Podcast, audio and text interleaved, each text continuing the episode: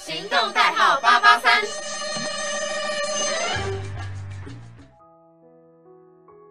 Hello，各位听众朋友，大家好，欢迎收听《鬼奇怪谈》，我是炫。那《鬼奇怪谈》这个主题呢，应该还蛮浅显易懂的吧？就是会跟大家分享一些怪异啊、诡异的事件。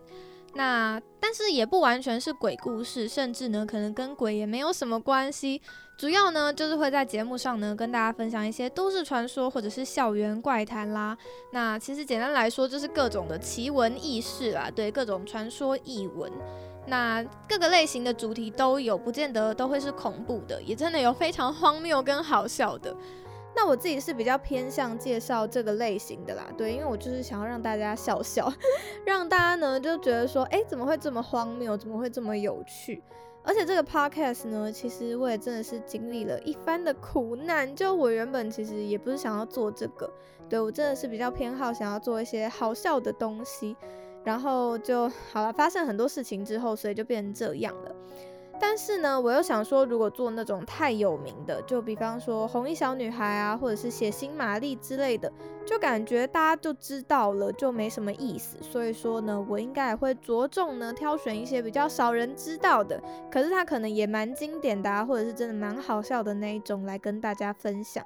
就比方说呢，我今天要介绍的主题呢，我真的是在查资料的时候看到，真的快笑死！我觉得怎么会这么荒谬又这么好笑呢？就觉得。说一定要来跟大家分享一下。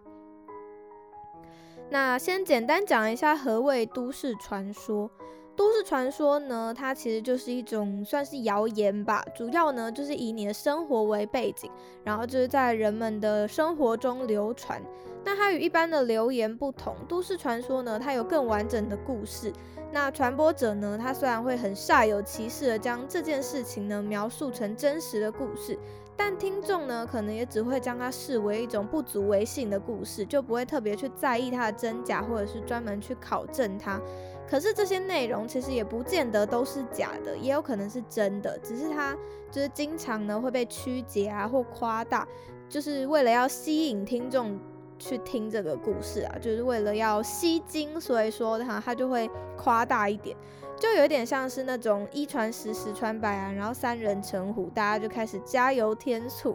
那传到后面呢，其实这个故事是真是假，也没有人知道。那它可也可能呢，跟最原始的那个版本呢，其实已经相去甚远了。就在很多的事情呢，它可能就会被夸大，或者是加了一些很奇怪的元素进去。那久而久之呢，它就变成了一个怪奇啊，或者是很有趣，甚至是一点悬疑的故事。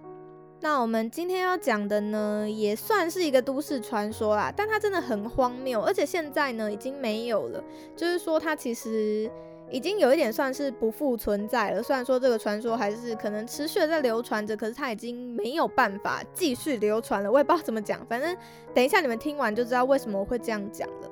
那听说呢，这个是一个台北人呢都知道的传说。那我自己也是台北人嘛，但是。我是有印象有这个传说啦，可是其实完整的整个故事呢，我好像还真的没有听过，就是。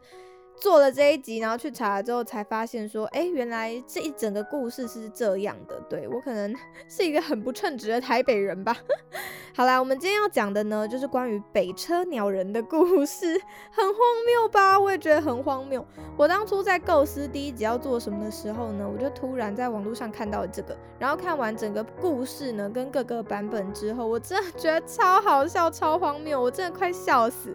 所以说呢，我就决定我第一集呢一定要来讲一下这个故事，然后顺便呢跟大家分享一下，这我讲的这个版本呢，跟你脑海中的那个版本呢是不是一样的？那不知道大家知不知道，台北车站地下街呢矗立着一座这样子的雕像，它位于台北车站呢连接中山地下街 M One 出口旁边，就是往金站的那个方向有一个转角角落小角落。那大家呢都叫它北车鸟人或者是鸟头人之类的。那在这个传说中的鸟人呢，他在夜晚的时候，他会在宛如迷宫的台北地下街游荡，寻找着下一具身体。传说中呢，她有着模特儿假人般全白的少女身体，头上呢却戴着巨大滑稽又诡异的黄色鸟头。她的右手拿着铅笔，无止境的流水从头套下放中渗出，覆盖全身。据说呢，那是她头套也挡不住的泪水。传说呢，这座雕像会在夜晚的时候动起来，在宛如迷宫的地下街游荡。一旦发现落单的人呢，就会用手中的铅笔将其杀害，并换置一具新的身体。所以呢，才会导致许多的游民因此而失踪。还有人说呢，如今的地下街会这么容易让人迷路呢，全是因为它的诅咒。那我先说，我真的超级无敌常在台北车站迷路，对，不开玩笑。身为土生土长的台北人呢，真的是。会在台北车站迷路，实在是有够丢脸。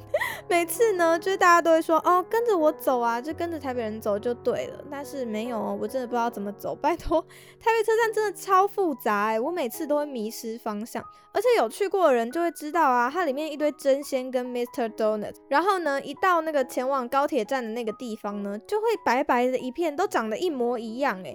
然后地下街的色系其实也都差不多，就是那种灰灰的颜色，所以说不觉得走到哪一条感觉都是同样的地方吗？大家有共鸣吧？应该不是只有我有这个问题吧？不是我的问题吧？好啦，那鸟人的传说呢？它其实是诞生于二零一六年的九月，在 Comica 应该是这样念吧？论坛呢当中有一篇叫做“岛民救我”的文章上。那该文章中呢，发文者在凌晨一点四十一分的时候贴出一张台北车站地下街的照片，并表示说呢自己被关在里面出不去，询问网友该怎么办。那有的网友呢就幸灾乐祸啊，要他干脆在里头睡一晚。那也有网友呢就开始危言耸听，说什么地下街有杀人的怪物啊，会有人追他之类的。那也有就是比较震惊的网友，就是会很诧异说，哎，怎么会在这个时候发文者还能够待在地下街？因为通常十二点的时候呢，就会有人清场。那这是真的哦，就是不知道大家有没有搭过很晚的捷运？台北捷运呢，它其实开到十二点就差不多，就是末班车就要开走了。那当然，板南线跟淡水新一线会开稍微晚一点点，因为载客量比较大吧，所以就是比较多人会搭这一条，所以它通常都会开晚一点。但其实也不会到这么晚。我是真的有搭过那种，就是应该是很接近，真的应该是末班车了。然后我一进去的时候呢，就真的有一个工作人员，他就站在手扶梯那边，然后问我说我要搭到哪里，有没有要换线。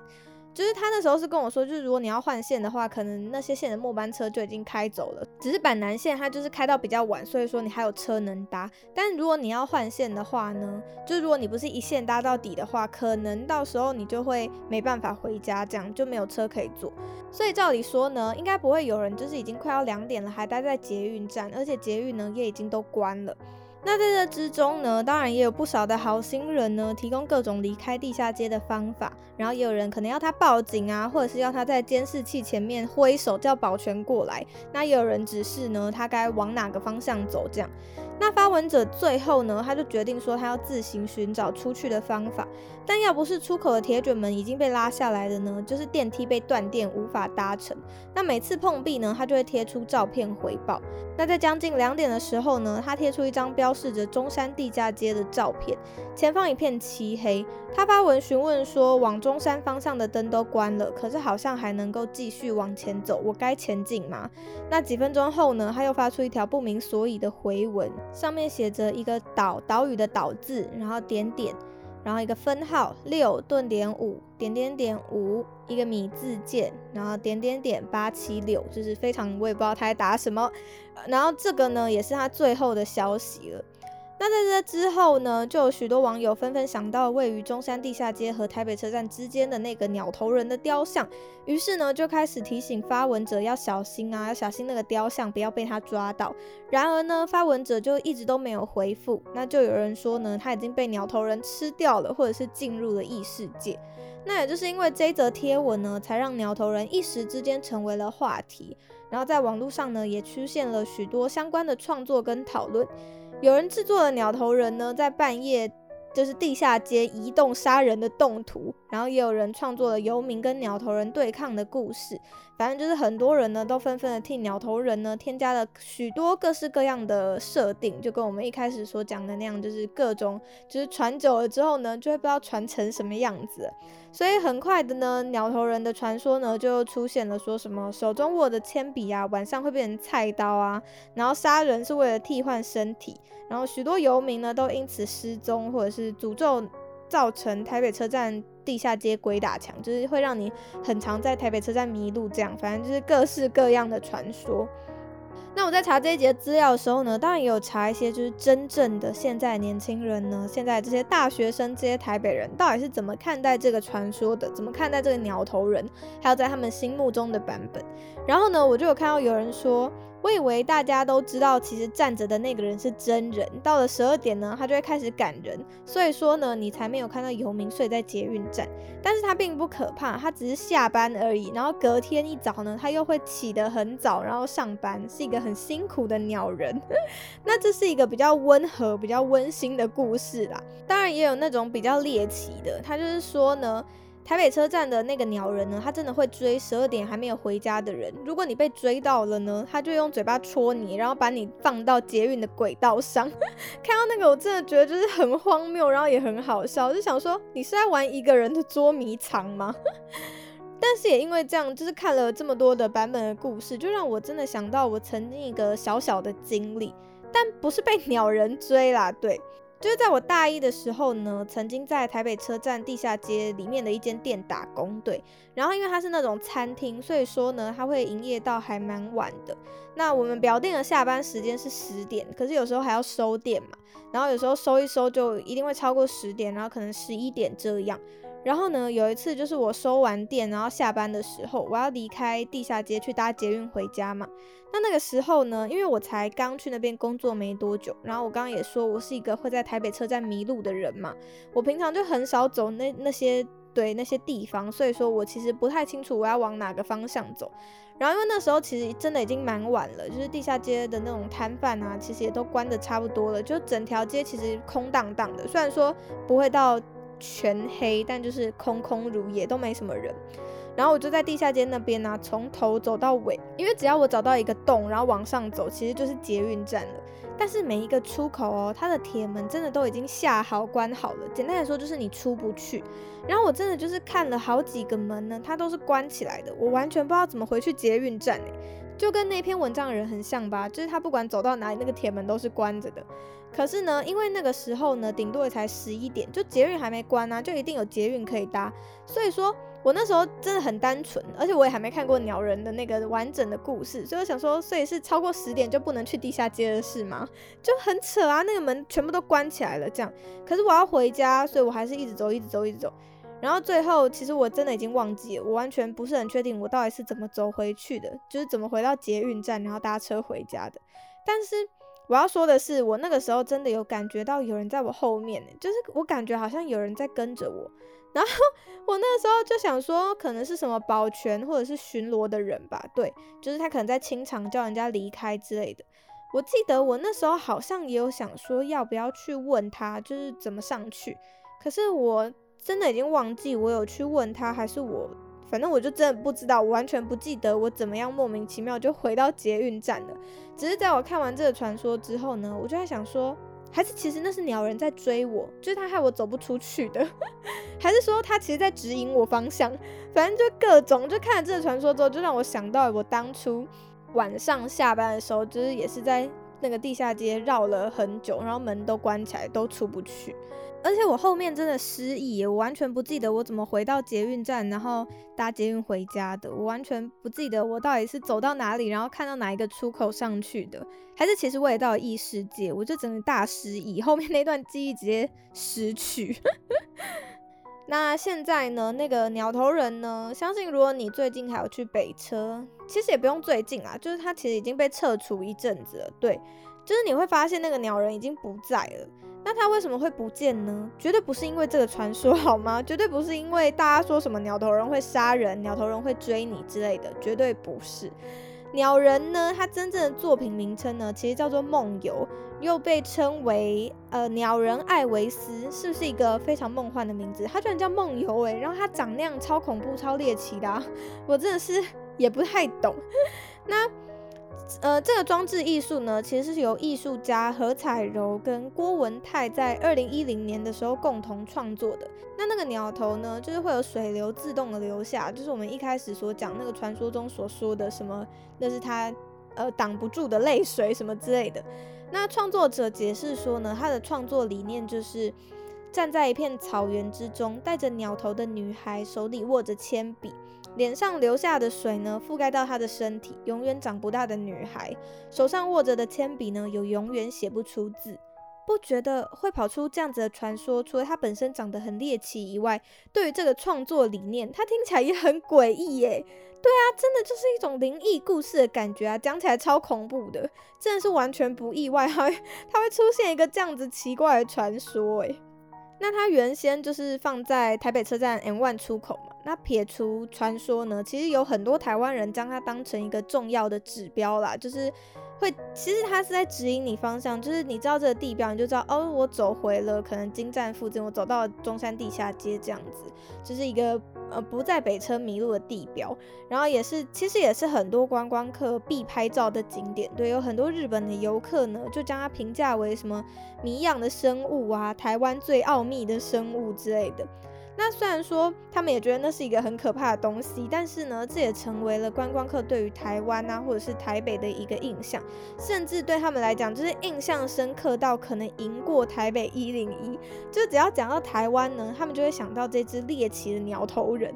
那他之所以会被撤除呢，真的不是因为什么奇怪传说啦，只是因为他与台北捷运公司的合约在二零一零二哎二零二一年的七月到期，然后所以说这个作品就撤除，然后归还给了原作者。但是呢，他现在也不在原作者那里了，对。它其实被一个日系眼镜店的总经理买下来，对，然后他现在呢就放在他们的店里，在东区。印象中那个报道是说，那个总经理呢，他非常非常的喜欢这个鸟头人，所以说他就把它买下来了。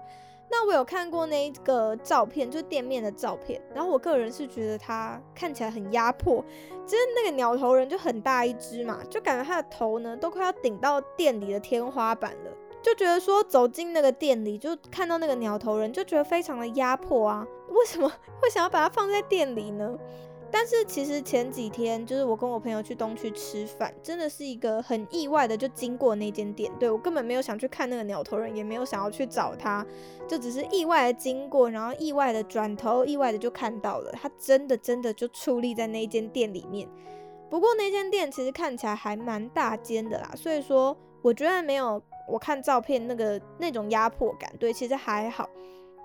而且那时候我们是白天去的嘛，就是外面很亮，然后店里面也是明亮的，所以我觉得它就只是一个长得很奇怪艺术品，对，感觉好像也没有到特别的恐怖。